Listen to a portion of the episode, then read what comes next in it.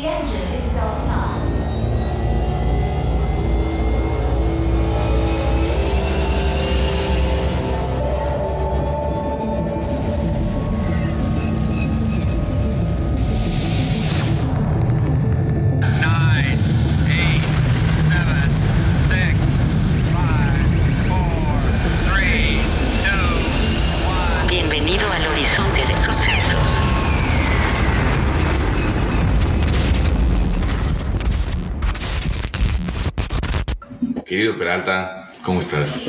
Querido Camel, bien, bien, ¿y tú, hermano? Bien, todo en orden, todo a gusto, todo bien. Feliz porque ya viene una semana tranquila en esta ciudad, por fin, güey. La gente va a salir de vacaciones. Yo no voy a vivir tanto el tráfico que tanto odio, que tanto detesto. Esta ciudad cada vez me vuelve más loco, güey, de verdad, más, más loco, pero fuera de eso, bien. ¿Qué tal la desvelada, la cruda? Mira, ya no estoy para esos trotes, de verdad. Ya no, y como te decía, güey, ya ni siquiera es la tomadera, sino la desvelada. Ya no estoy para estarme durmiendo a las 6 de la mañana y despertarme temprano al día siguiente. güey. O ni siquiera temprano, me desperté a mediodía, pero ya dormir 6 horas a esta edad es complicado.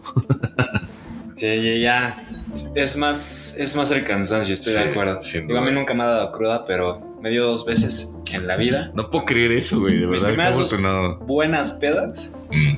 Ya después, creo que ahí pagué todo lo que tenía que pagar y ya, ya soy inmune. Ojalá me hubiera tocado así, güey, pero mm, sí, las cosas cada vez son peores, güey. ¿Sabes qué? Sobre todo cuando fumo. O sea, porque alguna vez hice el experimento de que no fumé en una peda y me emborraché, obviamente, pero la cruda no estuvo tan mortal, ¿eh? Y en cambio, cuando me emborracho y fumo, no, al día siguiente insoportable. Sobre todo el dolor de cabeza y las ganas de, de vomitar. De hecho, también tengo la sensación de que si fumas mientras tomas, se te sube más, ¿no? Es lo que dicen varios, ¿eh? Porque, a ver, lo que sí, sí sé, porque alguna vez por idiota me pasó, es que estaba en una reunión y creo que no había cenicero o se lo habían llevado algo así. Y yo en mi eh, peda tiré algunas cenizas en mi vaso No, y man. terminé fundido. O sea, eso sí, eso sí me consta que es cierto, pero sí me da la impresión igual de que fumar y tomar eh, hace que se te suba un poquito más. Y sabes qué pasa también que de repente como que buscamos muchas excusas de no, es que se me subió bien rápido. O por ejemplo te dicen que, que si mezclas eh, las bebidas o lo que estás tomando te pega más. Cuando en realidad lo que te pega es la cantidad de alcohol que te metes, ¿no? Sea lo que sea, Sí. güey. Sea lo que sea. Y la verdad es que luego sí no medimos lo que estamos tomando y por eso nos damos en la madre. Y más si no comes, ¿no? ¿Más que? Si no comes, Sí, sí, Creo sin que- duda, güey. Ya esta vida de adultos en la que ya comes mientras tomas, creo que ya se Ya es normal, sí. Ahora entiendo a mis padres cuando dicen, ¿cómo no le vas a ofrecer nada de comer a tus invitados? Y yo, pues no, o sea, no vienen a cenar, vienen a tomar, pero hoy en día sí es como de mínimo unas papas o la botana, güey, ¿sabes? Para Sí. estar picando durante la borrachera. Pero eh, el tema de hoy no es la borrachera, por supuesto, sino un tema polémico en este podcast, en la Sí. ciencia ficción que habíamos dejado pendiente. Estamos en la segunda parte de este especial de Denis Villeneuve, eh, este director que tanto, que tanto amamos. Creo que Peralta lo ama más, pero Yo definitivamente lo amo más que Sí. cualquier. Yo lo amo más que su esposa. No sé si es casado, no sé si es esposa, esposo, no, no sé nada de su vida personal. Cuidado. Lo amo más que la persona que más lo ama. cuidado, Denis, van por ti. Eh, pero es polémico porque no tanto por él, creo, sino por la, la película de la que vamos a hablar, la historia de la que vamos a hablar, que es nada más y nada menos que Blade Runner. Una película que se ha convertido en todo un culto desde hace muchos años, protagonizada la primera película por Harrison Ford, que es de los 80s, que los 80 siguen pareciendo algo cercano, güey, pero ya son casi 40 años, o sea, ya son casi 40 años. Sí, sí, sí. Em, muchísimo tiempo. entonces vamos a empezar primero destruyendo Blade Runner y luego seguimos hablando de, de por qué Denis Villeneuve está involucrado en esto, ¿no? Sí, y justo para empezar, tú, eh, en, ¿cuál es el sueño que más recurrente tienes? Hablando de los sueños mientras duermes. Sí, sí, sí. Creo que muy extraño, pero o por lo menos que lo tengo más presente es cuando tengo un accidente de coche, güey. O sea, Sí. no me pasa nada a mí, pero siempre destruyo el coche. ¿Y alguna vez has chocado? O... Sí. Ah. Pero creo que, según yo, el sueño ha sido antes, o sea, desde antes de que. O bueno, no sé. Pero sí, es, creo que es mi sueño recurrente, güey. Chocar y destruir el coche. No sé si eso tenga algún significado, como el hecho de cuando sueñas que se te caen los dientes, ese tipo de cosas. Sí, sí, sí. Pero sí, güey, es un sueño recurrente, ¿eh? Fíjate que a mí sí me pasa que. O sea, yo sí, yo sí creo mucho en esta parte de que los sueños sí te dicen ciertas cosas. O sea, no, no, no tanto como premoniciones, Ujú. Pero sí que te hablan de, de quizás alguna carencia que tienes, eh, igual que, está, que puedes vivir o representar tu estrés eh, cotidiano en, en estos mismos sueños, etc. y por ejemplo, sé que está esta parte en la que dicen si se te caen los dientes significa que alguien cercano se va a morir o que, o que tú te vas a morir o que si Mm. sueñas la muerte de alguien es que le estás dando vida, etc. Pero más que eso, eh, cierta- ciertas veces me pasa mucho que hay, independientemente de lo que sueñe, eh, hay algún detallito en mi sueño que se me queda muy marcado. Y eso es lo que yo- a lo que yo le intento encontrar algún significado. O sea, pero en realidad siempre recuerdas como ese detallito de tus sueños o es como de vez en cuando de no mames, soñé esto, pero me acuerdo específicamente de esto y no te vuelve a pasar hasta dentro de 3, 4 meses. A ver, no siempre me acuerdo de, de lo que sueño, pero normalmente cuando recuerdo los sueños, eh, sí es un detalle lo que más, lo que más se me queda grabado y es, al- es justo a lo que me refiero, es, es a eso a lo que le doy más importancia y, y ya veo si todo anda en orden en, en mi vida y en mi cabeza sobre todo. Sí, sí, sí. Pero te pregunto esto porque justo eh, esta película de los 80s, si mal no recuerdo, es del 82.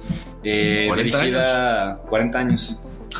dirigida por Ridley Scott.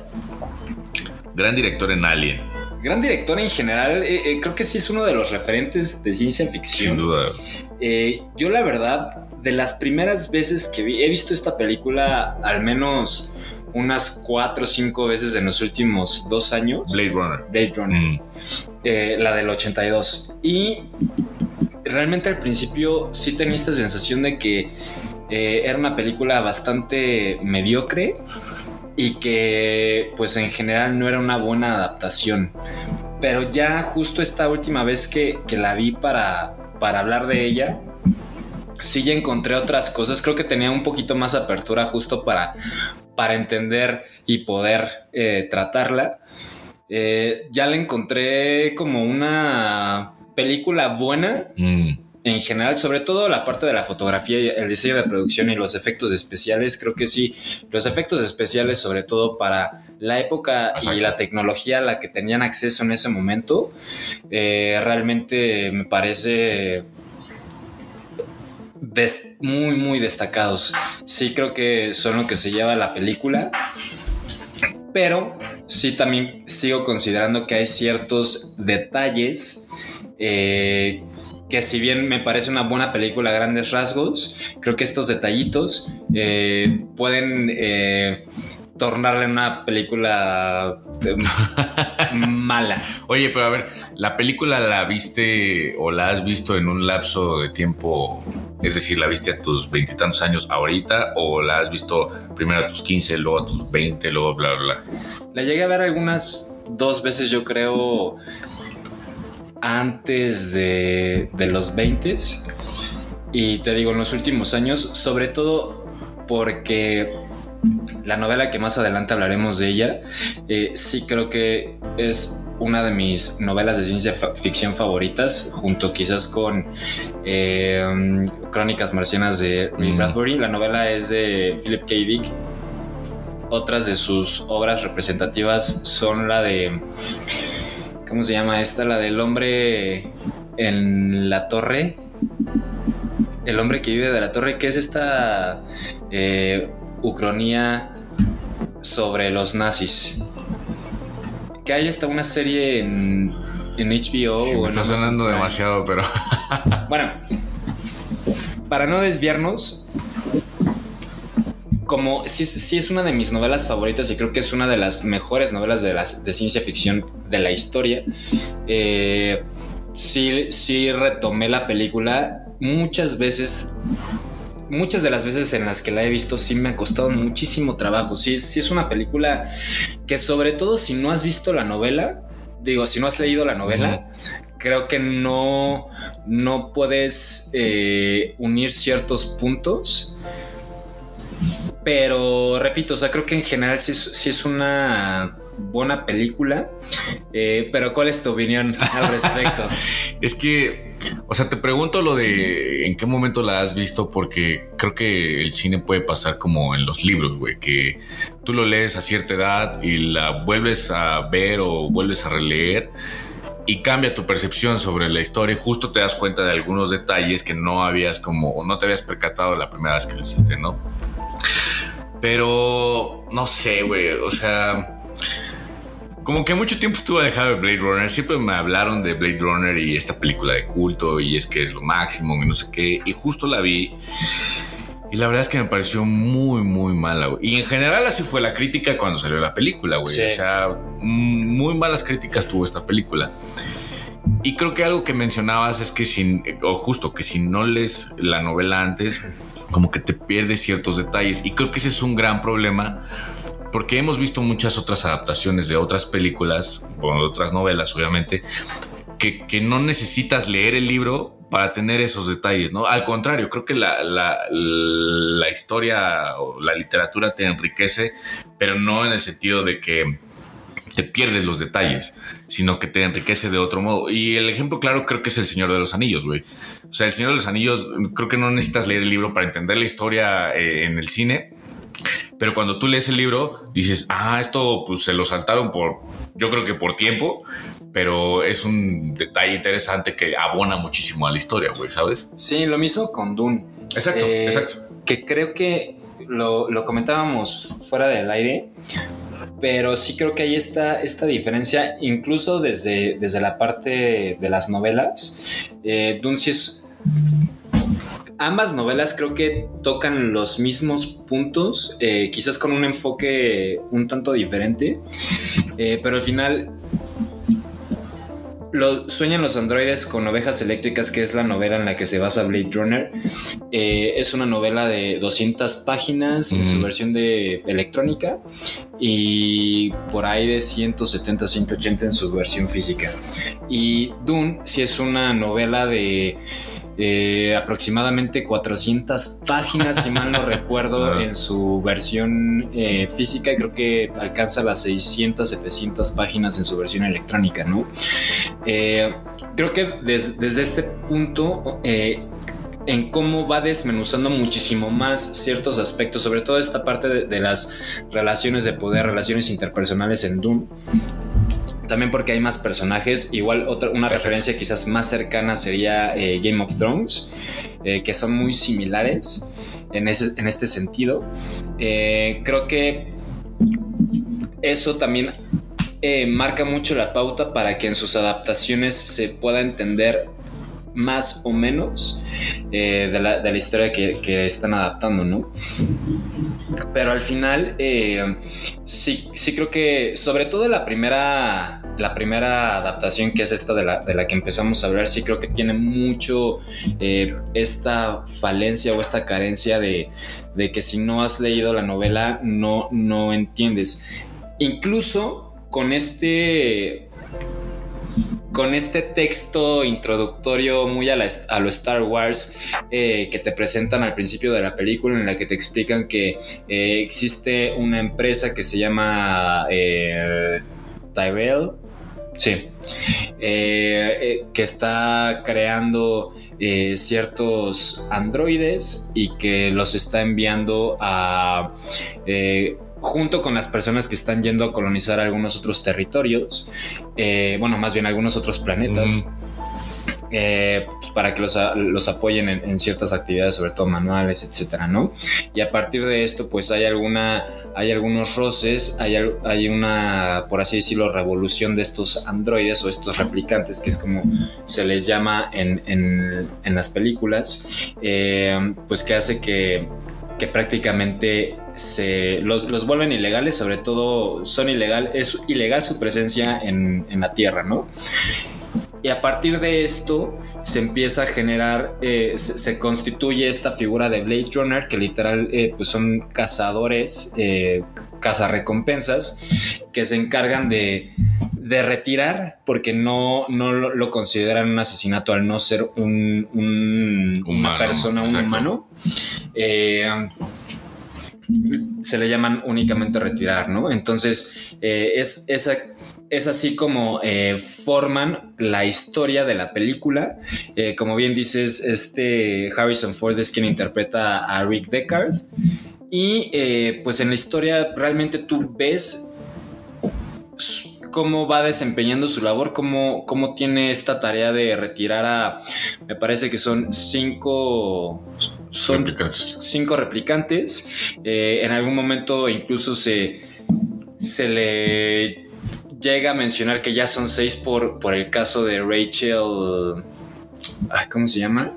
Creo que eran cuatro y más bien fueron Sí, cinco, ¿no? sí, sí, Exacto, por, el- cinco. por este caso. Exacto. De esta Rachel se me fue el apellido de- del personaje. Pero eh, ahorita se los digo bien.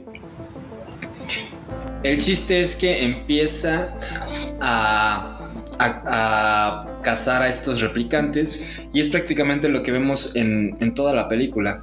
Eh, justo creo que en ningún momento te explican bien en esta versión eh, qué es lo que realmente está pasando, o sea, por qué eh, existen los replicantes, o sea, sí está este texto, pero nunca creo que quedaba eh, bien claro por qué, de entrada, por qué los mandan nada más a... De entrada, ¿por qué, por qué se están colonizando otros planetas, no? Ajá. Después, ¿por qué están mandando a estos replicantes a, a apoyar a, a las personas, a los humanos eh, que están colonizando los planetas? Y después tampoco se entiende mucho por qué, eh, por qué surgieron o por qué se dieron estas fricciones entre eh, replicantes y humanos y por qué están intentando escapar. De hecho, a los 20... Lolita nunca falta un clásico de un este. clásico de este podcast. A los 20 minutos, aproximadamente 30 minutos de la película, eh, el mismo eh, Rick Deckard, que es el personaje de Harrison Ford, eh, se hace este cuestionamiento, ¿no? Ahí junto al, bueno, alrededor de otros personajes de la película, de por qué los, por qué los replicantes están intentando volver a la Tierra, ¿no? Y ya, pero prácticamente en ningún momento empiezan a, abordar esta, esta pregunta o, o no te intentan no te la intentan responder sino hasta los últimos igual 20 minutos de la película eh, y prácticamente eso es todo. El resto es este güey intentando cazarlos. Creo que también eh, a ver cuando me refiero a que, a que tiene ciertas carencias o, o ciertos detallitos, sobre todo es esta parte de- del guion. Creo que el guion es, está muy mal hecho. Eh, creo que eh, lo que siempre menciono, el desarrollo de los personajes es, es nulo. O sea, prácticamente eh, las relaciones que llega a haber de- en- entre los mismos personajes, por ejemplo, la, la relación entre Rachel y, y Rick Deckard, Rachel Rosen, eh, termina siendo eh, muchísimo más eh, circunstancial. O sea, creo que aporta más a la narrativa de lo que aparenta aportarle a cada, a cada uno de los personajes, ¿no? O sea, creo que es más como un poco de, paja o de relleno, por así decirlo, eh, porque realmente no se ve un desarrollo a partir, a partir de esta relación entre ambos. Y y en el caso de, de- de los replicantes, pues también eh, incluso me parece burda la forma en la que la- los están representando eh, en, la- en- en las peleas que llega a tener Rick Deckard contra algunos de los replicantes, sobre todo con con con Priest y con este güey con el con el que aúlla Mm. que es el, es el de pelo blanco. O sea, este güey incluso hasta, hasta en algún momento empieza a aullar. Eh, pues cuando pelea contra Rick Deckard empieza a hacer pues como este tipo de, de marometas y vueltas de carro y, y la fregada y al final Rick Deckard pues nada más la- le dispara y la mata, ¿no? O Sí, sea, sí, sí, como. en ningún momento entiendes por qué empieza a ser como que tanto alboroto Priest, esta replicante, eh, al momento de, de luchar contra Rick, ¿no? Cuando, pues, o sea, no, en ningún momento eso, esto eh, aumenta la dificultad para Rick el- de luchar contra ella, etcétera. O sea, creo que hasta le, da la apertura para que la termine matando. Entonces, creo que lo, hace lo hacen de forma muy burda y, y la misma relación entre Priest y este otro replicante pues también termina porque en algún momento pues parece que están juntos porque se besan etcétera. Eh, pues también parece no ser representativa hasta el final de la película no y Ujú. también esta relación nada más se nota también eh, del- de la mitad de la película en una escena y después ya no vuelve a haber ninguna interacción realmente importante entre ambos personajes como para que sea realmente importante para uno para cada uno de ellos no Sí, y creo que esta película, la la primera de Blade Runner, creo que se volvió una película de culto por los elementos justo que, tiene, exacto, que tiene la película y sí, justo los visuales, como la ambientación, más allá de la historia, ¿no? O sea, porque creo que sí tiene muchos huecos la historia. Como decías, eh, el hecho de, de- de no tener de contexto, de antecedente, el, haber leído la novela sí te hace perder muchos detalles. Insisto que por eso es, es un desatino, güey, porque justo debería enriquecerte más bien la novela, ¿no? Pero creo que este ambiente de, de- de- de la decadencia en medio del desarrollo de la tecnología, este mood cyberpunk y demás, creo que eh, eso es lo interesante más bien de esta película, ¿no? Y parece, no sé, tu, tu visión de futuro, yo creo que hacia allá vamos, ¿no? Que por más desarrollo de tecnología que pueda haber, más avance en ese aspecto, pues en realidad la sociedad sigue siendo a veces de la mierda, güey, y, y sí vamos como para ese lado, ¿no? Y también esta película, eh, Real Player One se llama, sí, ¿no? Ready Player One esa misma película eh, igual adopta este, este mood de cyberpunk, de casi casi vivir en favelas, pese a que existe la tecnología y demás. Y yo sí siento que, que, que hacia allá vamos, güey. O sea, literal, que, que, que tenemos muchas carencias de muchas otras cosas, a la par de que la tecnología nos está, pues nos está apabullando, güey. O sea, literal va avanzando muy cabrón, que no es queja, por supuesto, pero güey, no estamos avanzando al ritmo que quizá deberíamos hacerlo con el de la tecnología. Sí, que justo creo que sí marca pauta esta película, eh, como bien decías, en, en este tipo de, de cuestiones.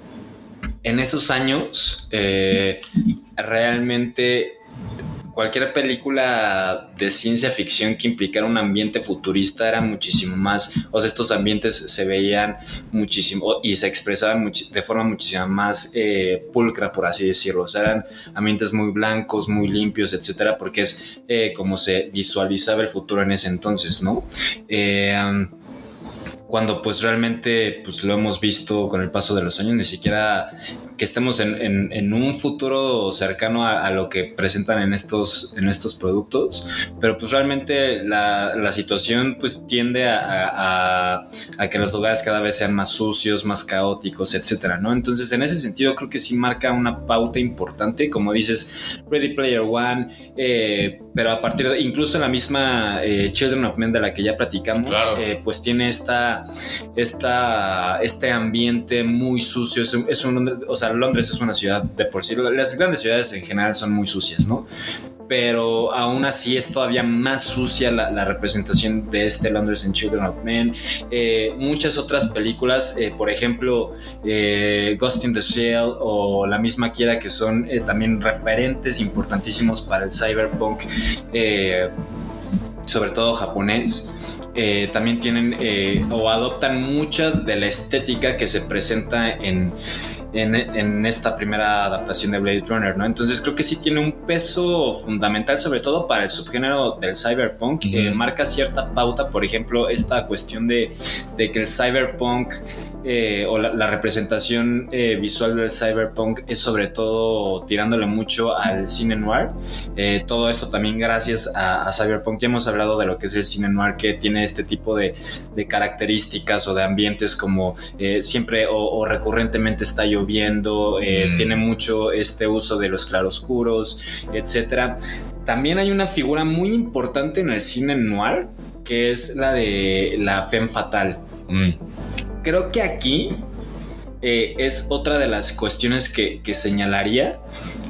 Creo que termina eh, por borrar a esta figura. eh, no termina. No termina de, de- de- de tener ninguna de sus personajes femeninas. Este, este peso de, que la femme fatal sí tiene en este tipo de cine, en este tipo de, de contenidos.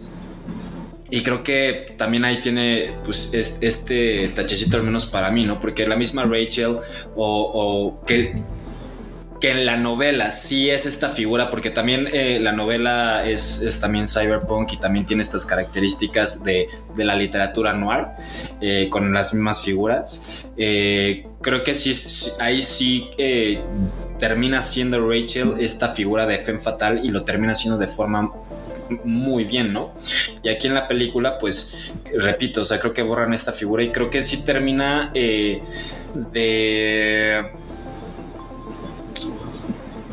Creo que no concluye quizás de, de una forma, al menos para mi gusto, un poco más interesante. O sea, sí, sí Mm. es un final abierto en la película en, en el que se termina yendo Rick Deckard con, con Richie Rosen. Obviamente esto ya fue un spoiler, ya no los voy a alertar. Pero realmente no, o, sea, y, no sabes qué va a pasar. O sea, sí te dan pauta como para que te imagines o, quizás para que pienses que va a haber una secuela que al final la hubo.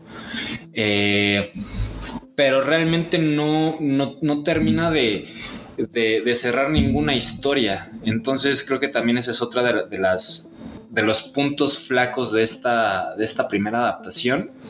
Eh, pero repito, o sea, sí, sí, sí, en forma, sí viene a constituir eh, el, el inicio de una... eh, de una corriente o de, o de una estética muy representativa para, para el género en general de la ciencia ficción y para el subgénero específico del cyberpunk. Y eh, pues creo que, como tú bien decías, eso, eso es lo más, lo más importante de esta película. Sí, exacto. Por eso se vuelve, creo, la película de culto, eh, por, por todos estos elementos que toma. Porque, o sea, en general, vuelvo a lo mismo. Para mí, Blade Runner 1 es una película muy mala porque no me atrapó, no, no, me, no, me, no me provocó nada. Y es raro, porque decíamos, Ridley Scott es un gran director, güey. Eh, y contrario a lo que pasa con Alien, Alien te tiene tenso desde el primer momento. No sé si tuviste oportunidad, pero yo vi Alien en el cine porque la volvieron a sacar años después y fue toda una experiencia, güey. De verdad, creo que Alien es una gran película de Ridley Scott, pero pues sí, Blade Runner deja mucho que desear en mi perspectiva como película, pero tampoco podemos dejar de lado que sí marcó una antes y un después en el hecho de, de, de cómo representar un futuro pues caótico, ¿no? No podría decir que es muy alejado de la realidad porque, insisto, siento que hacia allá vamos, ¿no? Este, este avance de la tecnología nos está, nos está destruyendo y para allá vamos, para el caos, güey. Y para cerrar eh, con este, este análisis de, de la primera adaptación y a riesgo de sonar muy intrínseco, eh, hay una lectura de la película que la hacen eh, a partir del posmodernismo. Mm. El posmodernismo es una de estas corrientes de arte en general. eh, que a ver, para explicarlo rapidísimo, está el arte clásico, que son estos los cánones del arte, o sea, eh, la mimetización de la naturaleza, o sea, la representación de la naturaleza en el arte. Después viene el modernismo, que es la ruptura con el canon o la, ruptura con el arte clásico, es, es hacer todo lo contrario a lo que el, el arte clásico representaba. Y después viene el posmodernismo, que es justo eh, el uso de, de, de ambas perspectivas, pero abordadas desde, desde un caos, por así decirlo, ¿no? O sea, elementos del, arte clásico, elementos del arte moderno, eh, aventados caóticamente en, la, obra que, que se está creando, ¿no?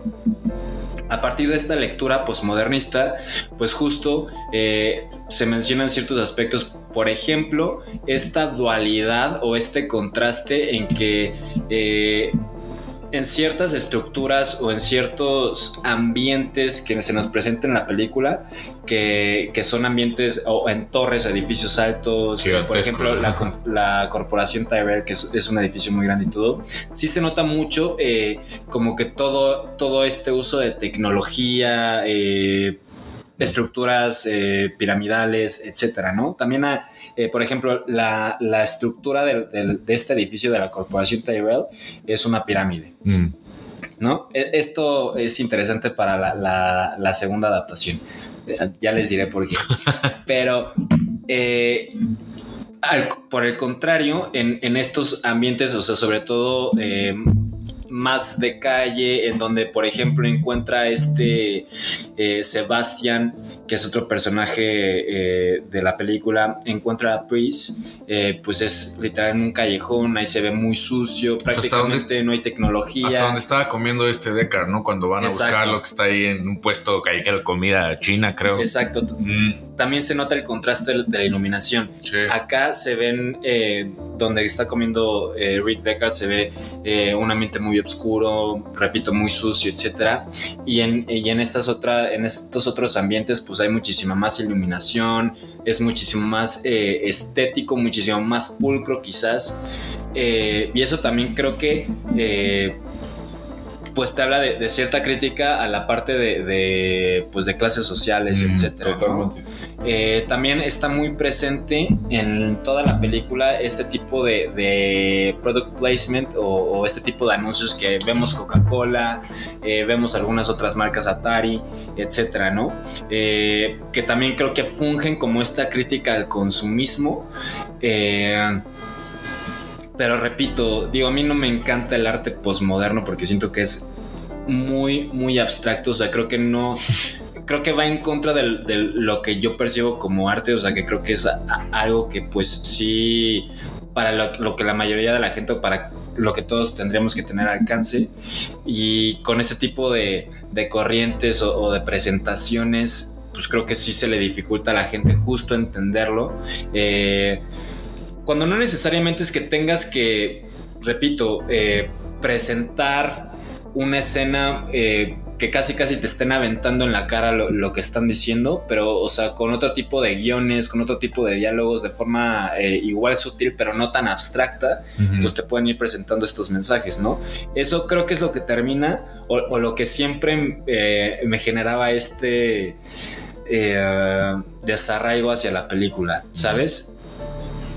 Pero pues está esta lectura y a partir de esta lectura es, es también a partir de la lectura en la, que eh, la convierte en una película de culto, empiezan a haber tantas buenas críticas sobre la película. Incluso eh, leí por ahí que varios de los críticos que en un principio habían dicho esta película no tiene pies ni cabeza ni nada, a partir de esta lectura de posmodernismo, eh, pues se retractan y cambian su- sus críticas, ¿no? Entonces, eh, pues porque mamadores. Sí, pero creo que es, parte de lo que decíamos, güey. El hecho de justo darle una relectura a, las, digamos, piezas o a las obras artísticas eh, que vemos todos los días, ¿no? Y como dices, creo que el hecho de presentar las cosas así tan, tan abstractas, tan, eh, digamos, lo incomprensible, muchas veces hace que la gente se aleje precisamente de eso, ¿no? Porque si no, tengo tiempo para estar a- a- eh, pensando o, divagando en qué significa esta esta obra, pues mejor me voy, me alejo, esto no me interesa y ya, güey.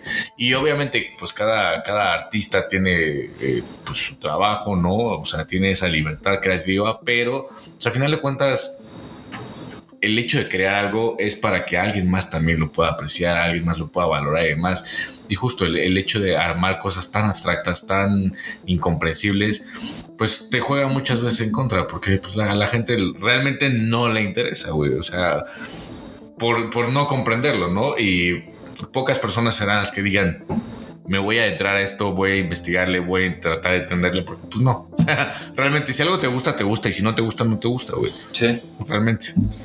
Y, y también, o sea, en resumen, la película creo que se enfoca mucho en esta cuestión de, de qué tan humanos llegan a ser o pueden ser estos eh, replicantes. Y, pues, repito, o sea, siento que no, no terminan de desarrollar bien el, el mensaje. Eh, incluso eh, con estos paralelismos de los que también ya hemos hablado, que y en la novela se, nota mucho el paralelismo entre el, replicante o el androide y el humano, eh, pues ayuda muchísimo a, a entender la humanidad, ¿no? Que es la, la, pregunta principal o el concepto principal de, de esta primera adaptación, que es qué es la humanidad, qué, qué termina de ser, ¿no? Creo que al final, en, las últimas escenas, sí se logra notar, incluso también hay, ciertas teorías o, ciertas lecturas de la película en, las que dicen eh, Rick Deckard no también es un replicante. Ah, por dos razones. Primero porque eh, al final... En, en, toda la película vemos estos replicantes actuando de forma eh, completamente anormal. Random. ¿no? Eh, con estos sí. aullidos, con estas marometas, etcétera, ¿no?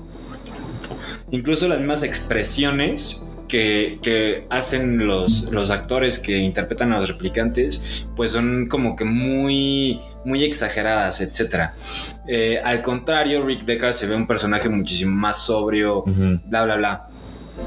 Pero también te, te, te, se menciona mucho esta parte de que, o, o, más, no, no que se mencione literal, sino que te muestran mucho cómo los replicantes van ahí asesinando a diestra y siniestra, etcétera. Eh, pero al final, justo Rick Deckard, eh, pues termina incluso, creo que superando sus límites como humano eh, por esta necesidad de cumplir su objetivo de, de terminar eh, con, con, la existencia de estos replicantes. Y eh, pues justo en esta escena en la que está a punto de caerse del edificio, pues quien termina salvándolo es, es, uno de los replicantes, Exacto. ¿no? Y justo ahí es una de, la, de, las razones por las que dicen, bueno, pues este güey termina siendo quizás más humano, que no lo creo yo por, por todo lo que te mostraron en la película. Claro, o sea, claro. No, no, creo que por puedas, un momento no, ajá, puedes, sí, no, no, le puedes quitar todo lo que te habían presentado, o sea, no desarrollaste para nada y en un momento también, ah, pues mira, sí, sí, sí, sí tiene cierto manera, o sea, no, güey. Uh -huh. En ningún momento ves a, a, ninguno de los personajes realmente interesándose por, por estos eh, cuestionamientos de qué es la humanidad ni nada. Eh, de hecho, eh, te terminan diciendo que los replicantes vienen a la Tierra porque eh, si bien no envejecen, pues tienen cierta duración. Tiempo de vida. Eh, ajá, un tiempo de vida que pues al final se terminan atrofiando, terminan descomponiéndose, etcétera, ¿no? Y justo vienen a, a buscar a Tyrell para que los, les amplíe este tiempo de vida. Entonces creo que eh, pues no terminan de desarrollar ese mensaje como ya dije. Y, y el otro punto con el, por el que dicen que quizás Rick Deckard termina siendo un, un, replicante es porque en algún punto tiene un sueño sobre un unicornio. Mm. ¿No? Y eh, al final este otro Blade Runner, uno el que trae, que tiene los ojos como blanquiscos, bien raros, que, que siempre trae un sombrerito. Eh, le termina eh, ah, dejando un unicornio mm. de origami porque este personaje siempre estaba haciendo como que origamis, no sé por qué verga. eh, el random del salón, güey. Sí, sí, sí. El otaku. eh, pues le termina dejando un origami de unicornio y pues justo está este planteamiento de, que al final pues quizás hacía referencia a su sueño y, así como este güey creó el unicornio manualmente, o sea, manufacturó el unicornio, pues quizás eh, también manufacturaron los, los recuerdos, ¿no? Que es una de las principales eh, cuestiones en, en, Blade Runner, que al final todos los recuerdos de los replicantes pues son eh, pues recuerdos creados, ¿no? Uh -huh. no, no, son, no les pertenecen a ellos. Entonces, esa es la otra cuestión por la que dicen, ah, pues igual y Rick Deckard es replicante. Es replicante, que al final tampoco tiene ninguna relevancia porque pues termina valiéndole madres a Rick Deckard y, y dice, ah, pues me vale verga, igual me voy a ir con, con, con Rachel Rosen y ya a chingar a su madre lo demás. Oye, fun fact, eh, Tyrell es este personaje que que si ustedes vieron el, ¿cómo se llama? El resplandor, es Lloyd, el güey que está en el bar que atiende a Jack Nicholson mientras está en su debraye total. Ese mismo, porque yo lo vi y dije, ¿dónde lo he visto, güey? Se me hace muy conocido. Y ya después tuve, tuve ahí el detalle de, de quién era este personaje, güey. Mucho mejor su papel en el resplandor que acá. Totalmente, totalmente. Oye, y otra cosa que, que- que me llama la atención es esta tendencia que tenemos justo, sea, más allá de la ficción, lo- los seres humanos de humanizar absolutamente todo lo que tenemos hasta nuestro alcance. O sea, creo que un ejemplo claro es el, hecho de cómo le, le hablan algunas personas hasta Alexa. Eh, lo vimos en Hair. En esta película con Joaquin Phoenix, güey. O sea, esta tendencia de darle, pues no sé, una, una vida, una perspectiva humana a literal una cosa, güey.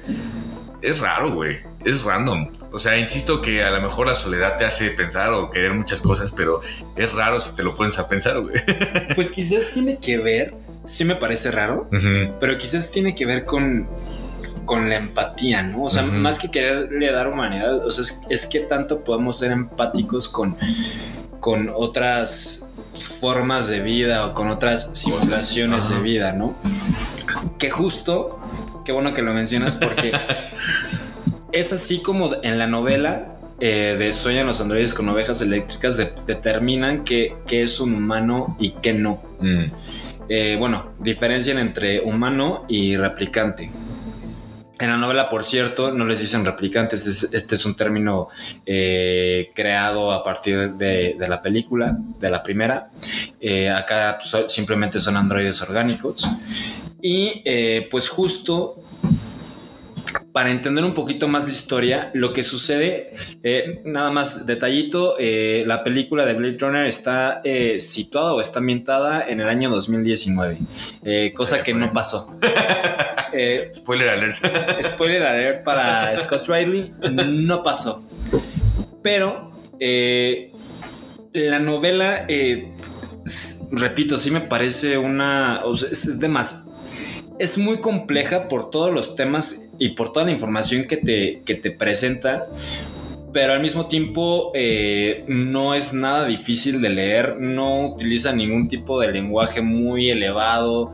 eh, los mismos conceptos que, que maneja son bastante...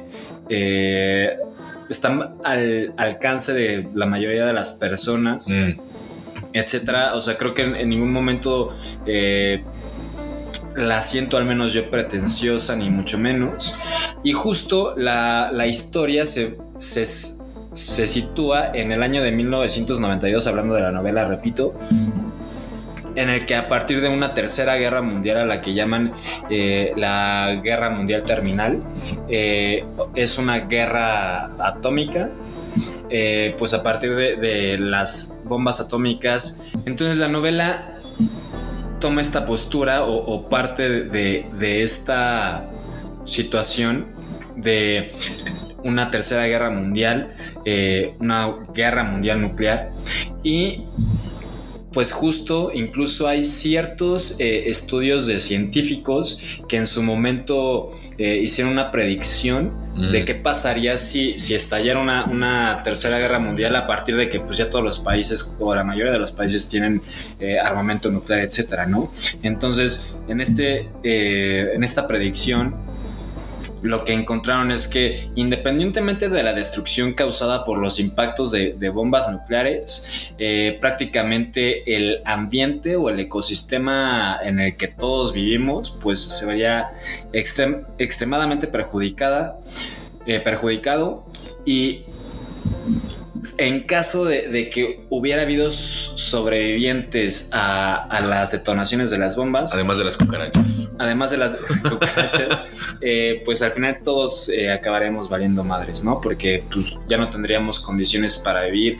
Eh, el, justo el polvo, eh, los restos de, de estas bombas atómicas pues terminarían de, de hacer inevitable la Tierra. Eh, no habría forma de, de tampoco de, de dar marcha atrás, o sea, tendría que pasar muchísimo tiempo, eh, obviamente en el tiempo en el que nos terminaremos de extinguir eh, para que se, se pudieran volver a dar ciertas condiciones para la vida, no solo humana, sino vida en general.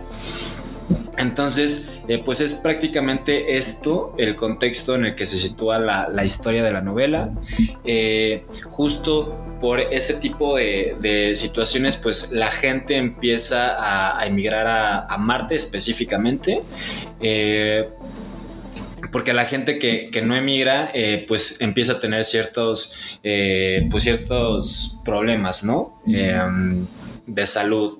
Eh, incluso hay un término, eh, hay, hay como que tres eh, divisiones de, de forma de vida humana, por así decirlo, entre comillas, que la primera es el ser humano, obviamente, después están los replicantes. Obviamente el, el- el humano estando por encima de todo Mm. lo demás, ¿no? Después los replicantes y a la par están estos humanos perjudicados, sobre todo eh, de sus capacidades eh, mentales. Eh, que a los que les llaman cabezas de chorrito, ¿no? Entonces, eh, pues esto- estas personas pues ya también no tienen ningún tipo de, de valor en la sociedad en la, en la que se habita y pues terminan eh, pues, siendo basura, ¿no? O sea, eh, también para poder emigrar a, Marte pues necesitas poder eh, ser, ser capaz de procrear, eh, situación que también se ve perjudicada a partir de, de- este, de estos restos eh, de la radiación del polvo que hay en, en este, en este contexto. Y eh, de hecho incluso hay, hay ciertos protectores que venden para los genitales para evitar que, que pierdas la capacidad, sobre todo para los hombres, ¿no? De procrear. O bueno, sobre todo para los hombres estos artefactos. Y, y pues es prácticamente es el contexto, eh, pero al final la gente no termina de estar segura de, de quererse ir a Marte porque también eh, en Marte las condiciones pues son eh, inhóspitas, o sea, tampoco es como que un, un Paraíso, un paraíso, Sí. ¿no? Por eso eh, la ONU, para inci- incitar a, a que se migre a Marte, empieza a dar como incentivo pues uno de estos androides orgánicos para que pues te puedan apoyar en, trabajos eh, manuales, trabajos de campo, etcétera. Esto hace que en Marte eh, pues las condiciones de vida para los androides pues terminen siendo prácticamente de esclavitud, ¿no? Entonces es a partir de esto que pues los androides obviamente no están conformes con, con esta situación y deciden eh, pues regresar a la Tierra, ¿no? Escapar de, de la esclavitud. Ajá. Eh, Es que eh, vuelvo a lo mismo, o sea, me parece... O sea, ¿qué tendría que pasar para que justamente un androide o esa inteligencia artificial tuviera ese vuelco en la mentalidad de decir, güey, soy más que un robot que está haciendo trabajos para lo que me, para lo que me crearon, ¿sabes?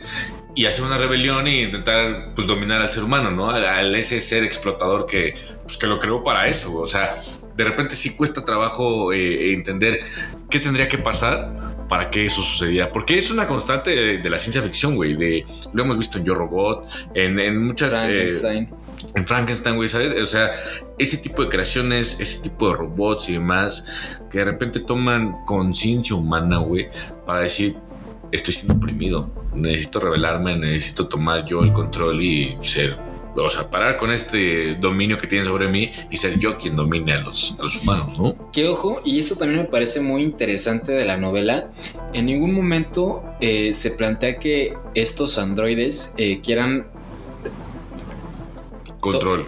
quieran control sobre Mm. los humanos. O sea, no quieren ser eh, una raza, una especie dominante, ni mucho menos. Lo único que, que quieren es su libertad y quieren una dignidad para poder vivir. Mm. Entonces creo que eh, sobre todo en esta cuestión de, de- de crítica de, los temas que toca la novela, pues es- está esta parte del racismo, ¿no? Que todavía eh, la novela sale ahí por ahí de 1962.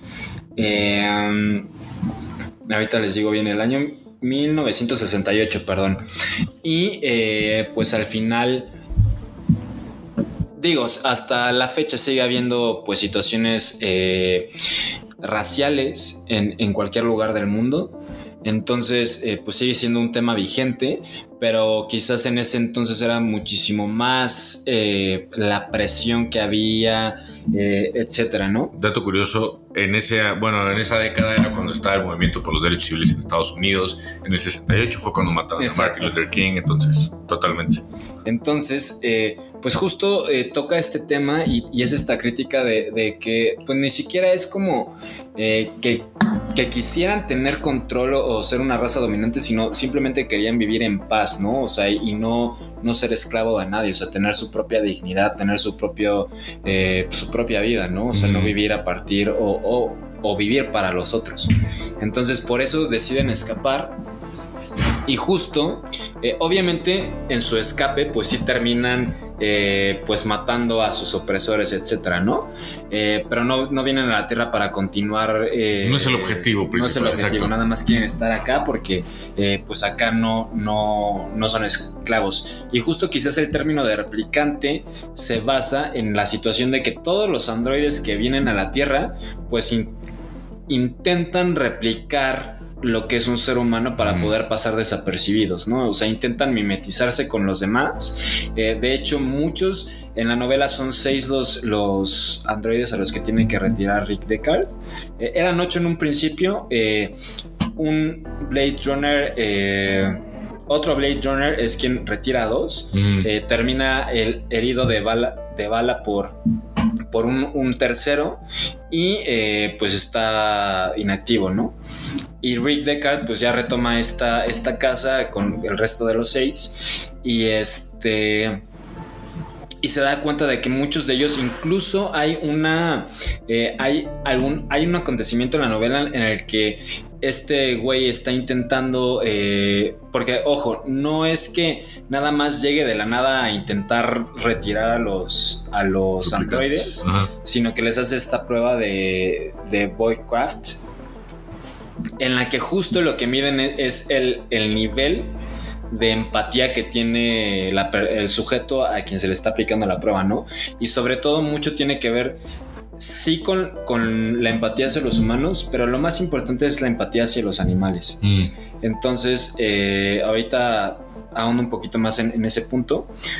Pero justo, eh, pues muchos de estos androides pues parecen no, no tener cierta empatía o parece que su respuesta empática es un poquito más retardada que la de un ser humano, por así Ujú. decirlo, ¿no?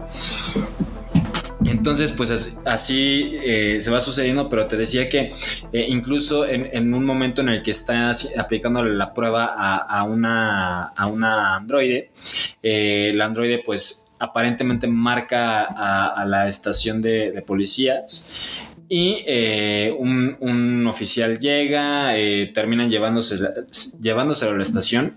Lo que le empieza a parecer raro es que se lo llevan a, un, a otra ubicación en la que la estación de policía en la que él trabaja pues no, no está, ¿no?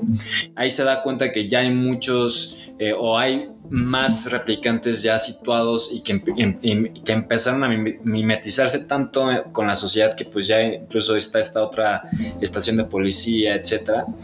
Y este, y pues ya al final eh, sale bien librado de ahí con ayuda de otro Blade Runner que también es eh, curioso porque contratan a un, a un Blade Runner humano eh, pues para simular toda la situación, ¿no?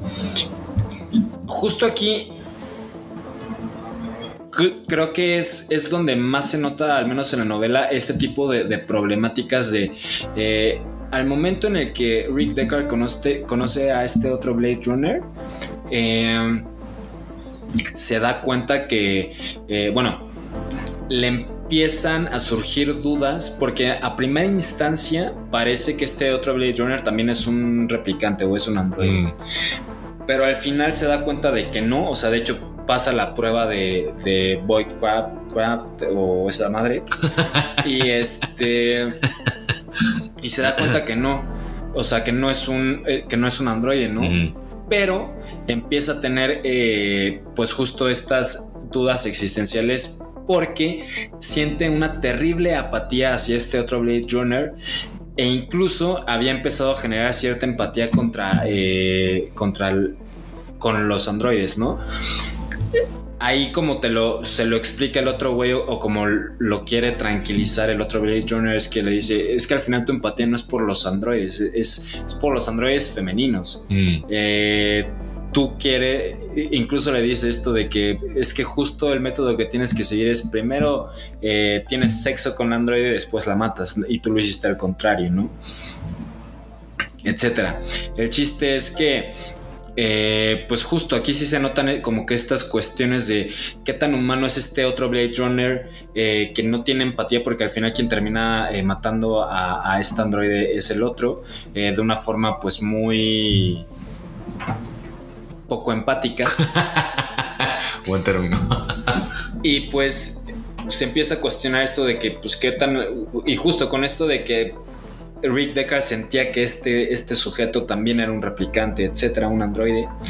Eh, pues a partir de eso también se empieza a cuestionar qué, qué tan humano es él. No, no, es tanto la cuestión de que seré yo un, un, androide, sino más bien es qué tan humano soy yo al momento de que pues estoy eh, matando, porque mm. ahí sí eh, se empieza a cuestionar, empieza a dejar de percibir como retirar a, a un replicante y más bien está empieza a entender que pues al final está terminando con, con un, una forma de vida, ¿no? Igual no, no la misma situación que él, pero pues sí es una forma de vida.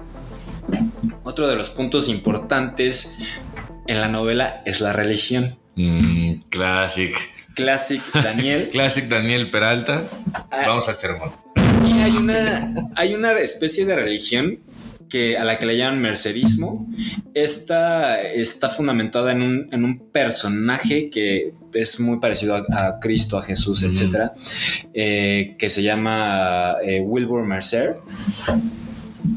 Y eh, pues justo surge a partir de, de, esta tercera guerra mundial, etcétera.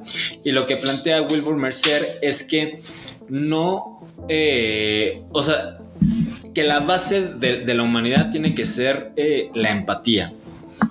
Incluso hay una máquina que utilizan los seres humanos para poderse como que conectar entre todos y, sentir la empatía de los demás y, y, a partir de la figura de, de, de Mercer, etcétera, ¿no? El chiste es que eh, pues al final Wilbur Mercer tiene varias apariciones a,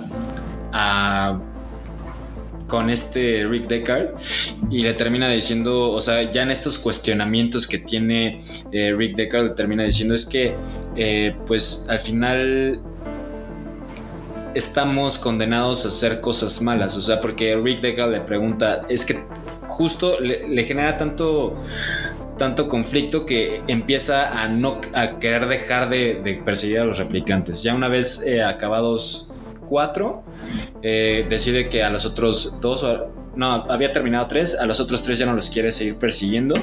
Le pregunta esto a Mercer y Mercer le dice a partir de este, de este dispositivo y le, Mercer le dice que, pues, que al final tiene que hacerlo, o sea, que, que está mal, pero que tiene que hacerlo porque pues, es su es a lo que está destinado. Su chamba.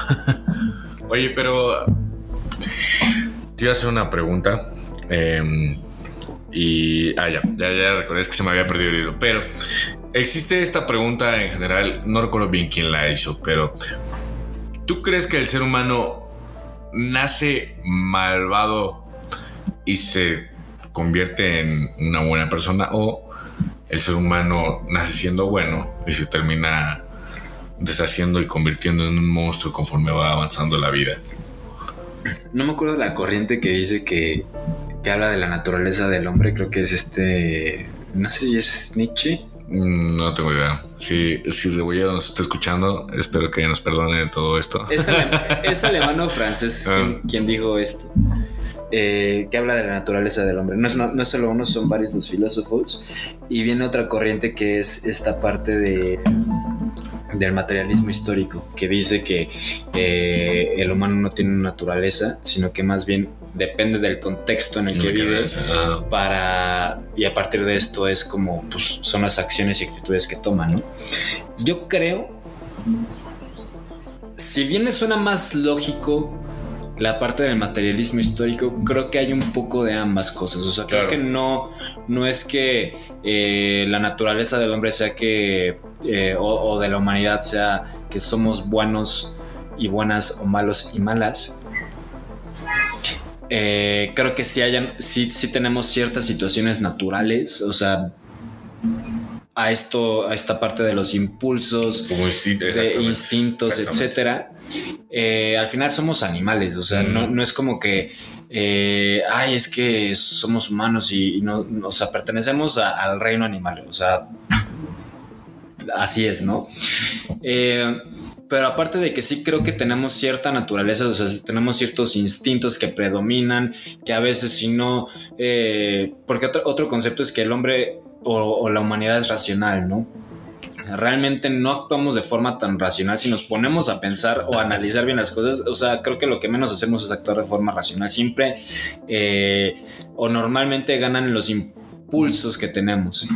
Eh, entonces sí creo que existe esta naturaleza, pero también creo que depende mucho del contexto. No es, lo mismo que tú eh, tengas acceso, por ejemplo, a, a cierto nivel de educación o que tengas eh, más facilidades en el sentido de que no te tengas que preocupar tanto por, por lo que vas a comer ese día porque sabes que tienes comida a, a que tengas que preocuparte porque no tienes comida y que pues depende de lo que hagas en ese día vas a poder comer o no, ¿no?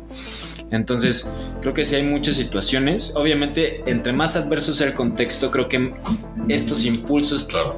tienden a, a regir porque pues si no, no puedes sobrevivir. O sea, justo el, el instinto eh, principal de, de la humanidad es la supervivencia, ¿no? Y de cualquier ser vivo. O Sí. sea, el ser vivo por instinto quiere sobrevivir. Ya después lo que pueda hacer o dejar de hacer es esa parte, lo principal es sobrevivir. Entonces creo que es un poquito de ambos, ¿no? Sí, coincido totalmente, coincido totalmente, porque mm, en algún punto creo que me planteaba el hecho de que pues, justamente por, los- por el instinto, por la manera en la que eh, el ser humano, pues, no sé, es justo de la manera instintiva, pues es, eh, basándonos en el tema de la supervivencia, pues es agresivo, es malvado, entre comillas, ¿no? Y obviamente lo racional te convierte en una persona, entre comillas, buena, pero no necesariamente sucede así. No. Y creo que sí tiene que ver muchísimo con dónde vives, bueno, dónde naces, dónde vives y qué sucede a tu alrededor, con quiénes convives en el día a día.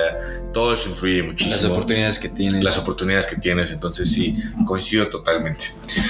Em, y bueno, otra pregunta que te quería hacer es, a ver, la novela nos plantea 1992, ¿no? La película, la primera, nos plantea 2019. La secuela de Blade Runner de Denis Villeneuve nos presenta 2049. Ya tuvimos dos fallas de, de predicción del futuro. ¿Cómo crees que vaya a ser 2049? ¿Lo ves como más similar que pueda suceder o que a eso vamos en el 2049? Porque estamos hablando de 27 años. O sea, es un chingo. Pero, ¿cómo ves? Antes de entrarle de lleno a la película. güey. Yo creo, na- nada más para cerrar lo de la novela, Mm, el mercerismo tiene. eh, o sea, termina por ser. Hay otros personajes que se llama. No me acuerdo, es, es un presentador de noticias mm, que termina siendo un androide y que de- eh, muestra eh, pruebas de que Wilbur Mercer es, es un actor y que todo es falso, ¿no?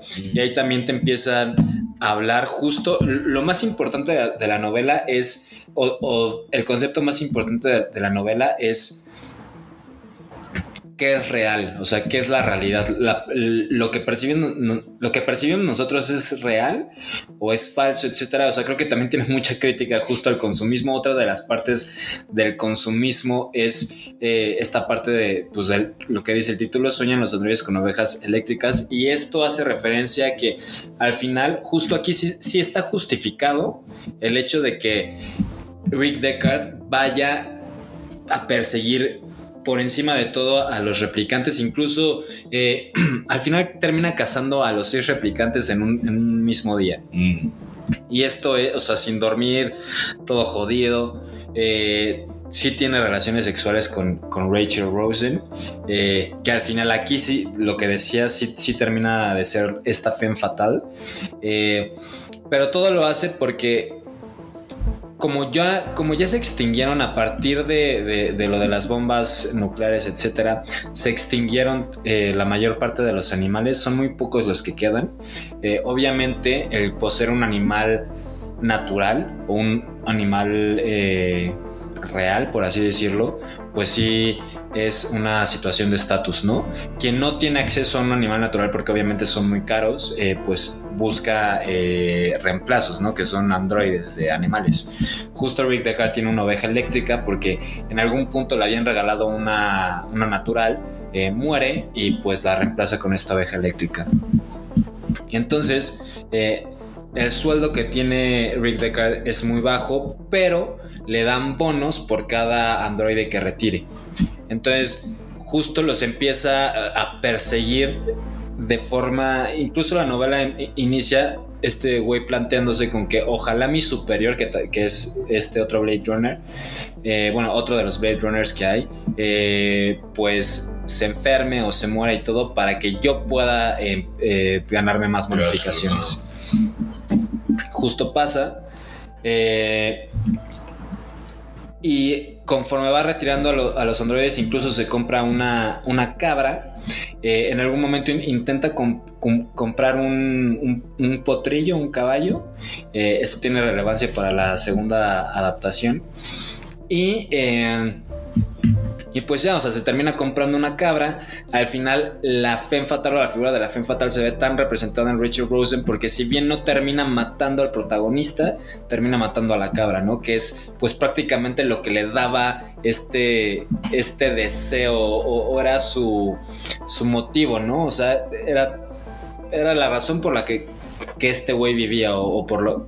Era la razón para lo que este güey hacía lo que hacía.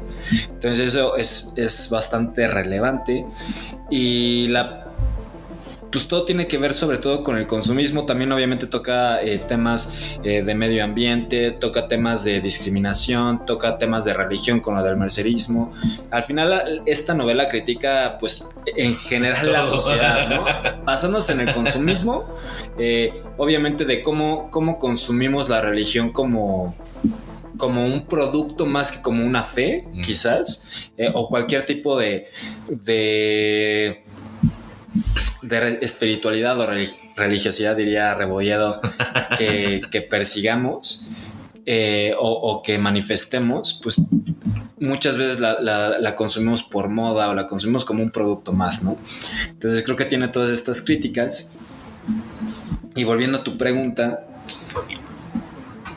yo no creo que en el 2049 se llegue eh, a presentar una situación tal cual. O sea, creo que eh, sí hay algunas obras de ciencia ficción que sí han servido quizás como eh, premoniciones, por así decirlo, pero no creo que al punto de que sean tal cual lo Mm. que estamos viendo en el o lo que estamos leyendo, ¿no?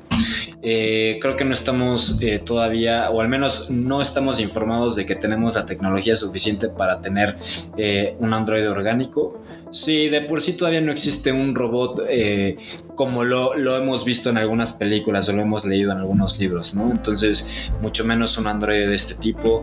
Eh, temas de clonaciones y todo también pues, se han visto más o menos justo con ovejas. Eh, al final no terminan llegando a, a buena puerta, no terminan consolidándose. O sea, creo que sí estamos muy lejos. Incluso en esta segunda adaptación, que ya es la de nuestro Denis Villeneuve, eh, pues está esta parte de, de- no nada más están los, los replicantes, sino que también hay inteligencias artificiales que son holográficas, que es justo el personaje de Ana de Armas. Eh, esta película la, la protagoniza Ryan Gosling, eh, también protagoniza eh, o mantiene el protagonismo este Harrison Ford. Y eh, esta Ana de Armas, pues justo es esta inteligencia artificial a la que Ryan Gosling, que vuelve a retomar el papel de un Blade Runner, pero ahora es un replicante también. O sea, tiene esta dualidad Mm, que justo sirve muchísimo, creo yo. Eh, pues en lugar de eh, intentar tener alguna relación real con algún otro con alguna otra forma de vida incluida un replicante, pues termina eh, teniéndola con una inteligencia artificial, ¿no? Eh, creo que ni siquiera en ese sentido estamos tan avanzados como para tener una inteligencia artificial tan desarrollada. Los esbozos que tenemos ahorita, que quizás son Siri y Alexa, etcétera, no, o sea, como lo hablamos en el episodio pasado, terminan siendo.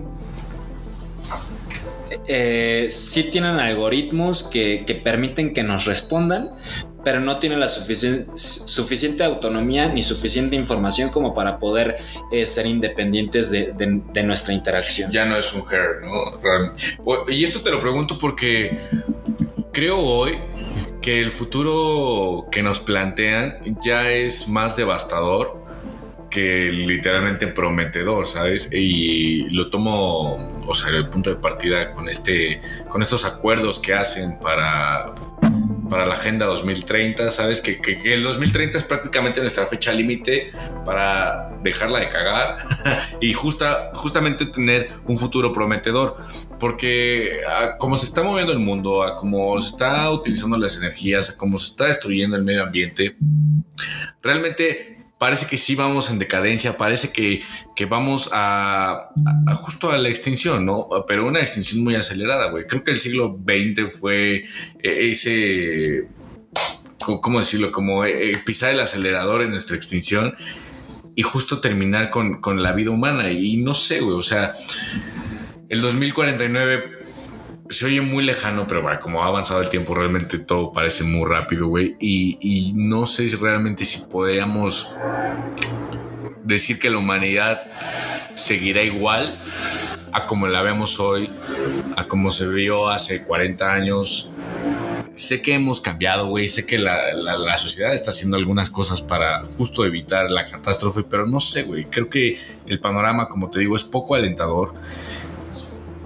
Y, y al avance de la tecnología, lo hemos dicho aquí, lo hemos dicho en este mismo episodio, güey, cómo es apabullante, cómo nos está consumiendo la tecnología. Para el 2049, yo no descarto que pueda existir algo así. En realidad, o sea,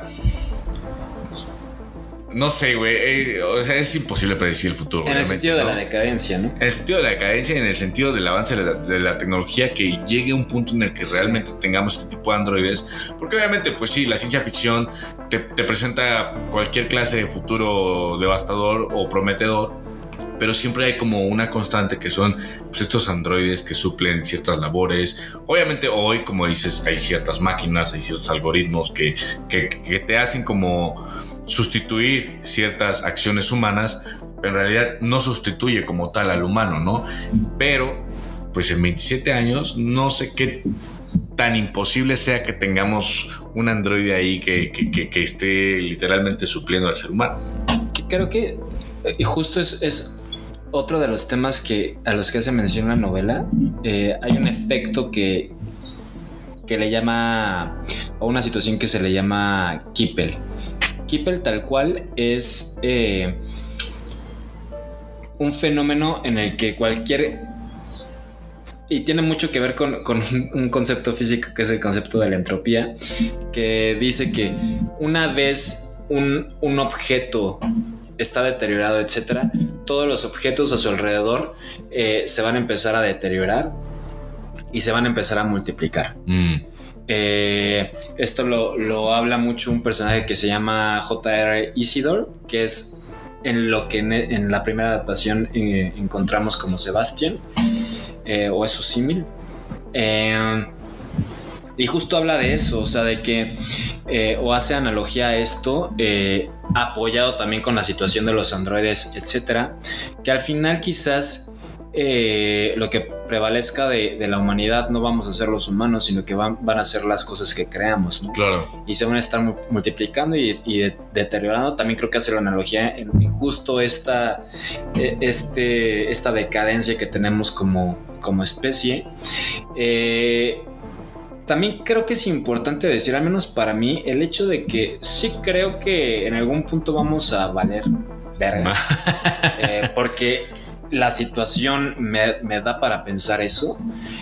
el hecho que nosotros valgamos verga no significa que el mundo se va a acabar. Claro. O sea, creo que sí pueden existir otra- otras formas de vida que, que sobrevivan. Las- los mismos insectos, sobre todo, que tienen una resistencia muchísimo mayor a la nuestra o la de cualquier otra especie. Eh, pero pues creo que creo que ese es, ese es uno de los puntos más importantes de, cómo al final, pues, eh, y justo creo que es lo que nos plantean en muchas de estas, de estas eh, obras de ciencia ficción. Repito, eh, Sueñan los androides con ovejas eléctricas es una más de ellas en las que te plantean pues esta situación en la que prevalecen sobre todo los objetos, ¿no? En la misma adaptación de Denis Villeneuve, pues creo que también se ve muy, muy presente, sobre todo en esta situación en la que ahora el Blade Runner ya no es un humano, sino que ya es un replicante. Eh, en, en las situaciones de, de cómo se sigue viendo, o sea, pasan 30 años justo de, la, de, de lo que pasa en la primera adaptación, que es en el 2019 y, ahora está en el 2049, eh, pues sigue habiendo edificios, sigue habiendo cierto tipo de estructura, sigue habiendo eh, pues dispositivos, tecnología, etcétera. Eh, entonces creo que, creo que habla mucho de, de, esta parte también. Y ya para entrar de lleno a la, a la película esta, ¿qué te pareció? Mira, a ver, no sé si es la franquicia de Blade Runner en general, pero a pesar de que Denis Villeneuve es un gran director y que en general creo que la historia de esta secuela es muy buena, siento que no me atrapó, güey, igual. O sea, además de los elementos visuales, que creo que es una cosa impresionante y demás, güey. No sé, güey. No sé si fui predestinado a que no me gustara Blade Runner en general, que no, que no apreciara la obra. Pero tampoco me gustó, güey. O sea, no quiero decir en términos generales, pero quizá es la historia nada más. La digo, la historia, la película. Porque te digo, la historia puede ser muy buena, pero me parece muy cansada, güey. Muy agotadora. Quizá el ritmo me parece lento. Es lenta. Entonces. O a lo mejor el mood en la que la estaba viendo, güey. No sé, quizá influyen esos factores también, güey. Pero en general creo que no soy gran fan de esta franquicia, güey. Respetable. Para mí sí, sí es la, el mejor trabajo de Denis Villeneuve. Mm. Sobre todo porque creo que parte de, de dos situaciones. Bueno, se resumiría en una. Al final, a mí me parece que Blade Runner 2049 termina siendo mejor adaptación de la novela Sin que duda. la primera obra. Que la primera adaptación, perdón. Eh, y creo que lo más destacable es que lo hace no como un reboot, sino como una secuela. Sí. Y parte mucho eh, de entrada. Esto que vemos en 2049 en ningún momento está presentado en, en, la novela, obviamente ya es una historia aparte. Creo que quizás en ese sentido pudiera ser como que tuvo más libertad eh, Denis Villeneuve para poder jugar con esto, o sea, de, no estar tan eh, restringido por, por, lo que la misma novela decía, o de lo que la misma novela hablaba, pero al, pero al mismo tiempo termina eh, lo que ya dije en el, en el, episodio anterior. Para mí, una buena adaptación es que no que sea tal cual al pie de, la letra eh, lo que vemos en la, en la pantalla. Eh, así como lo, lo, leemos en la novela, sino más bien creo que tiene mucho que ver con, con, con, la, esen con la esencia de lo que se habla en, en ambos productos y sobre todo con, eh, pues con ciertos eh, conceptos que se, que se pudieran manejar, ¿no? Aquí creo que Denis Villeneuve, repito, continúa la historia en donde se quedó, por así decirlo. Uh -huh. eh, incluso mmm, me llama mucho la atención porque creo que aquí sí, sí incluso es, es, muchísimo más el suspenso porque en algún punto no, no sabes si incluso Ryan Gosling es este hijo de Rick Deckard. Claro, desde eh, sí, sí, sí. Eh, siempre tienes como que esta situación y al final termina siendo quien, quien menos te lo esperas, que es esta doctora que tiene un problema de inmuno, un, inmuno, inmunidad, Mm. inmunología, no sé, no, no me acuerdo bien el concepto que como lo usan ahí, Eh, pero al final que tiene que vivir en una burbuja, etcétera, porque bla, bla, bla. ¿No es inmunodeficiencia? Inmunodeficiencia.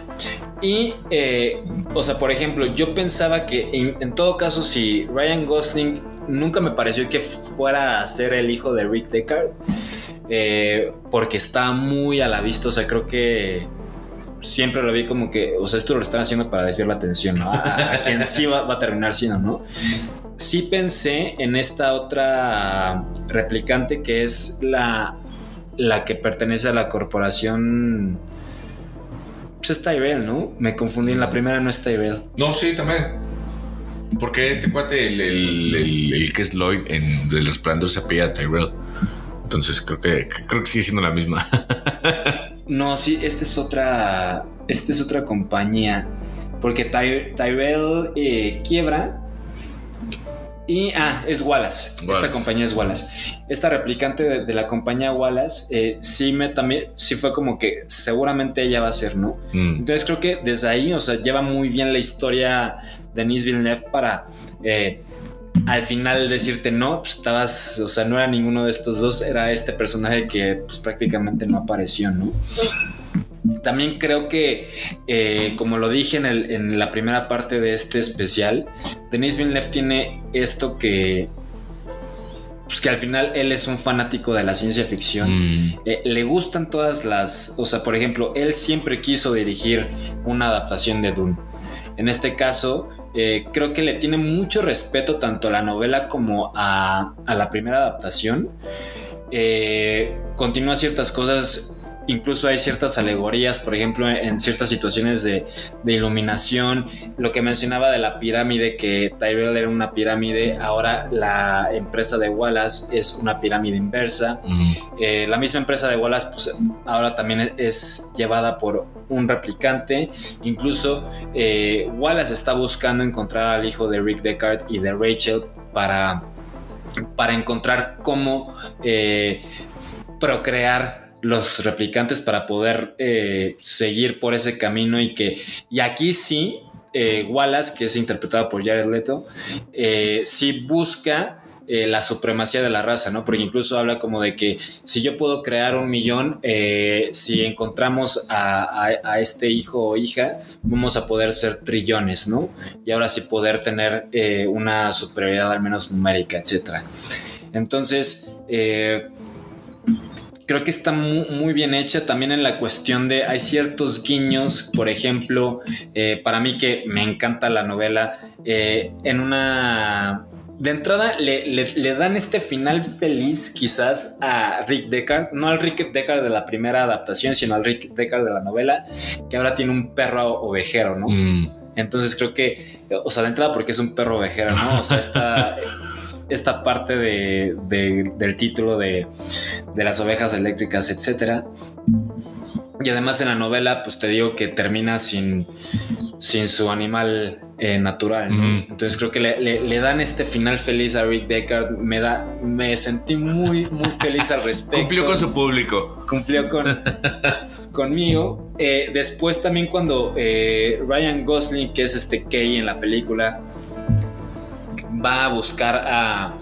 eh, bueno, está siguiendo las pistas de, de- de los replicantes y de, y de lo que encontró abajo de, la tierra enterrado, que era justo eh, los huesos Mm. de Rachel, que ahí se dan cuenta que tuvo un hijo, etc. uno de los mercaderes le... Ah, lleva un caballito Mm. que también creo que hace referencia a esta parte de, de las cosas, de cómo prevalecen las cosas sobre, sobre los humanos. Lleva este caballito para que le diga, pues, quién lo pudo haber creado, ¿no? Y ahí justo con quien lo lleva le dice, pero ¿qué quieres? Un, un- un caballo real porque te lo puedo dar, ¿no? Y creo que eso también es un guiño a la novela, te decía que Ujú. Rick Deckard quería un potrillo y también le ofrece una cabra, ¿no? Entonces creo que ahí también es como que eh, estos guiños que, que son fanservice que agradezco muchísimo a Denis Villeneuve. Pero sobre todo, por lo que yo considero esto una mejor adaptación, es porque eh, quizás hay muchísimo más presencia y de forma muchísimo menos abstracta que en la primera adaptación. a, los temas que se tocan en la novela. Por ejemplo, la parte de, de la, de la religión, si bien en ningún momento se menciona el, el mercerismo ni, ni nada de esto, sí está muy presente en, en cómo Wallace eh, bautiza a, los, a las replicantes que está creando, ¿no? Mm. O sea, es un, es un rito, una ceremonia religiosa, etcétera. Eh, también aquí sí vemos un desarrollo del personaje, eh, un desarrollo de Kay que al final si continúa eh, con esta misma pregunta de qué es la humanidad, qué es ser humano, que para él en un principio era el poder eh, soñar y el poder tener recuerdos, eh, y sobre todo que pues un humano pues es quien nace biológicamente. Incluso en algún punto dices que yo nunca he retirado a alguien que nació biológicamente, ¿no? Cuando le piden que asesine o que retire al, al hijo de o a la hija de Rick Deckard. Entonces creo que sí está muchísimo más presente toda esta, esta situación de, de, de qué representa ser humano. Aquí al final, entre que te dicen que si tienes recuerdos, independientemente que sean creados o que sean eh, que sean creados por una persona aparte o que sean creados a partir de tus experiencias, eh, pues no tienen la, la mayor relevancia, al final son tuyos, ¿no? Mm. Eh, pero creo que sobre todo, o bueno, además de esto, le dicen que pues al final lo más humano que puedes hacer tú como replicante es pelear por una causa justa, ¿no? O por una causa que consideres justa, ¿no? Que al final es lograr que Rick Deckard se reencuentre con su hija. Entonces creo que en esencia sí tiene muchas cosas muy innovadoras en su momento, muy disruptivas la primera adaptación Claro. eh, sobre todo en la, en la cuestión estética, eh, sí creo que termina de cumplir más con ciertos conceptos y con la es- esencia en general de la novela, la segunda adaptación. Eh, a mí sí me parece una muy buena película, creo que obviamente el diseño de producción es muy bueno, Mm. el guion es muchísimo mejor que la primera. La fotografía es extraordinaria. O sea, creo que es de las películas que en fotografía más me gustan. Eh, creo que termina siendo para mí un- un- una película muy redonda. Eh, sobre todo me, hizo- me, me dio muchísimo más, me llenó más como por este tipo de, de- de guiños y de, y de fanservice pero sobre todo porque es una historia muchísimo más robusta. O sea, no. Aquí, si bien también tiene esta carencia, quizás porque termina siendo una secuela, porque ya los vacíos que dejó la primera adaptación no buscó eh, llenarlos, sino que más bien buscó eh, contar una secuela sin estos vacíos. O sea, creo que pues sí, eso le termina quizás afectando para que no, no lo entiendas bien si no viste la primera o si no leíste la novela, etcétera. Sí creo que es una historia muchísimo mejor contada. Aquí sí entiendes qué está pasando, eh, entiendes cuál es, cuál es la, la duda moral o la duda ética que tiene el personaje, porque aquí sí hay una duda. Eh, entiendes bien qué es lo que in- intentan eh, responder al principio, desde el principio y hasta el final, eh, etcétera, ¿no? O sea, creo que sí es muchísimo mejor lograr esta película, sobre todo en términos de guion. Y pues en general, por estas complicaciones, creo que es la mejor obra de, de Denis Villeneuve. O sea, independientemente de otra cosa, creo que por el hecho de que sea una mejor adaptación Sí, porque es un gran trabajo, güey. O sea, eh, o sea, es, más bien es una gran responsabilidad, güey, ¿sabes? Exacto. O sea, y no porque, ya lo hemos dicho, no porque Blade Runner 1 haya sido eh, el éxito más grande de taquilla o, o de la historia, pero sí tienes esta responsabilidad de construir algo alrededor de esta película de culto, esta referencia, esta, esta obra que marcó una pauta o un antes y un después en cómo se hacía la ciencia ficción. Pues tienes toda la responsabilidad sobre tus hombros de no cagarla, ¿sabes? O sea, de hacerlo mejor todavía. Y justo utilizando una analogía con lo que acabas de decir, o sea, es como construir sobre un, un agujero, sobre un edificio derrumbado Mm, y lograr un- un- una edificación sólida, claro, que no, que no se vaya a terminar cayendo, ¿no? sí, O sea, creo que, creo que eso es lo que termina haciendo Denis Villeneuve con, con esta de Blade Runner 2, sobre todo por lo que dije, con todos los huecos que hay en la primera. Mm. O sea, termina siendo algo sólido. Sí, totalmente. Este es, al parecer, nuestro director favorito. Eh, yo no sé, o sea, sigo, sigo teniendo, creo que le voy a dar otra oportunidad a la película, como le hemos dicho aquí, de darle otra oportunidad a las obras. Sigo dudando que sea la mejor obra de Denis Villeneuve. Vamos a ver. ¿Cuál te gustaría más? De, de las que hablamos ya aquí, de 1 a 3. Yo creo que Arrival, Dune y Blade Runner. Sicario no le he visto, según yo. Pero. Pero ese sería mi orden. Creo que Arrival es espectacular. Es espectacular.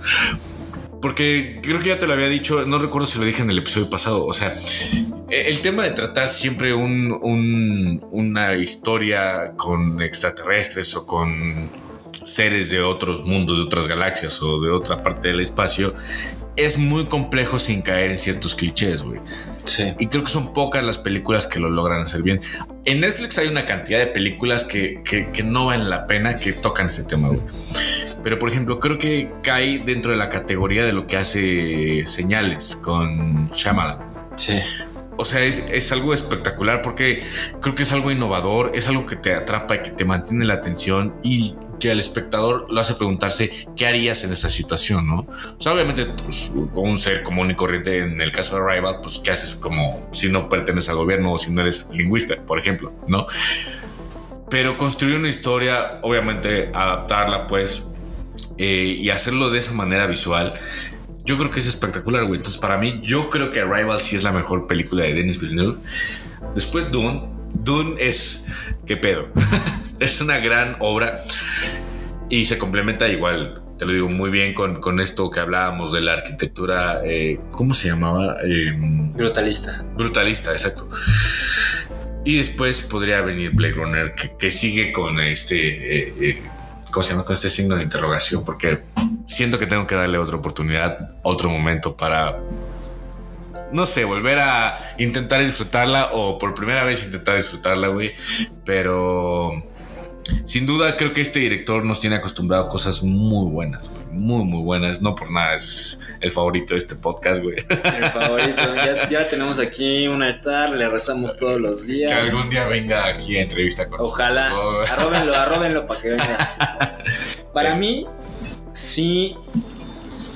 Y porque Dune nada más hemos visto la primera parte. O sea, Claro. creo que sí tengo que ver la segunda para ya decir sí o, o O más no. o menos o no. Bueno, pero creo que la primera cumple muy bien. Sí. O sí, sea, sí, sí. como que el- el- la interrogación te la deja para ver cómo sale la segunda. Sí, sí, sí. Pero la primera, en términos generales, es muy buena.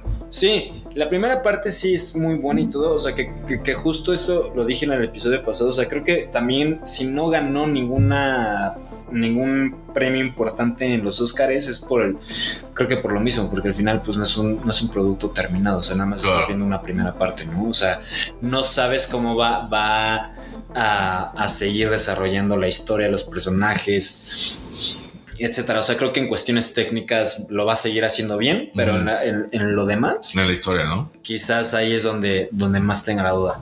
Por esto mismo, o sea, creo que sí me quedaría, y por lo que ya mencioné en este episodio, primero Blade Runner, después Dune y después Arrival. ¿De Ar- qué estás hablando? Arrival me gusta mucho, me gusta mucho. Y no le pongo ningún pero, o sea, más bien es que me gustan más las otras dos. Claro, bueno, O sea, sí, sí. A ver, quizás Arrival me gusta la. o Dune me gusta más, o sea, es la que más me gusta de Sí. Denis Villeneuve. Pero siendo objetivo, eh, sí tengo que poner primero a Blade Runner. O sea, Arrival me gusta eh, al, al mismo nivel que a la par que Blade Runner. Pero por lo que ya mencioné, o sea, sí creo que es una mejor película y es lo que mejor ha logrado este Mm. Denis Villeneuve. O sea, por todas estas dificultades. Por eso la pongo como número uno. Pero de ahí a que diga que es una mala película Arrival o que no me gusta. Te, te salvaste de que te canceláramos en este podcast. Nah, lo, lo- lo lograste y lo hiciste muy bien. Nunca, nunca nada que haga Denis Villeneuve no me va a Sí, gustar. es verdad, es verdad, es verdad. Algún día deberíamos hablar de Sicario porque también es una obra interesante lo que se ha ido. No la he visto, Yo creo que he la he visto, visto. fragmentos, pero visto. estaría bueno platicar de, de Sicario eh, para ver qué trabajo hace ahí. No sé ni de qué es, ¿eh? Lo vamos a dejar como tarea pendiente. Vamos a verlo. Y en algún episodio lo, lo vamos a platicar. Eh, pero sin duda es un gran director. Creo que, conforme va sacando cada obra va siendo mejor. Eh, y qué bueno, güey, porque a veces el cine necesita como esos... eh, es- esos aires nuevos en el tema, sobre todo de ciencia ficción, ¿no? Porque, mm, como te digo, hay una cantidad de títulos impresionante, de, mm, de títulos, valga la redundancia, que no aportan nada. De verdad, nada. Son muy malos, muy, muy malos.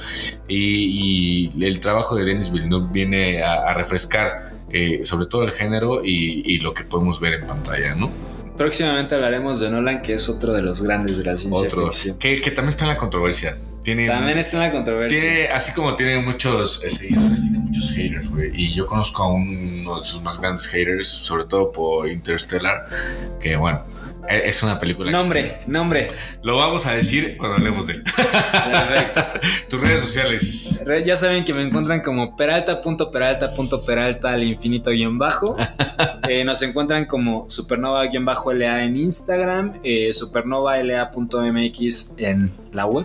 En la web, yo estoy como arroba soy guion bajo camel. Gracias por escucharnos. Y Eh, antes de irnos, ¿qué otra cosa podemos escuchar de ti ya? Bueno, ya estamos trabajando en nuevos podcasts en ADN 40. Eh, y ahora son, eh, pues, eh, historias a profundidad que, que, que, pues, es que es justo el concepto. Muchas veces el hecho de estar tan conectados en todo momento nos hace recibir información de manera rapidísima, eh, que literal, pues, queda como por encimita, ¿no? O sea, te llega una noticia y a veces no tienes ni idea de por qué está pasando eso o qué significa. Y la idea de, este podcast que se llama De qué me perdí es justo entrarle a fondo a los temas, comprender qué sucede en, en nuestro día a día, en, el- en alrededor de nosotros, quiénes están involucrados y por qué pasan las cosas. Un episodio que, que fue el primer episodio de este podcast se llama, eh, bueno, es más bien sobre la historia de Camila Valieva, esta patinadora eh, artística rusa, eh, que, que quizá pasó un poco desapercibida, güey, porque pues, fueron los Juegos Olímpicos de invierno de Pekín y demás, pero es un tema muy interesante, pues la morrita tiene 15 años y se vio eh, eclipsada, todo, todo su trabajo se vio eclipsado por un tema de dopaje.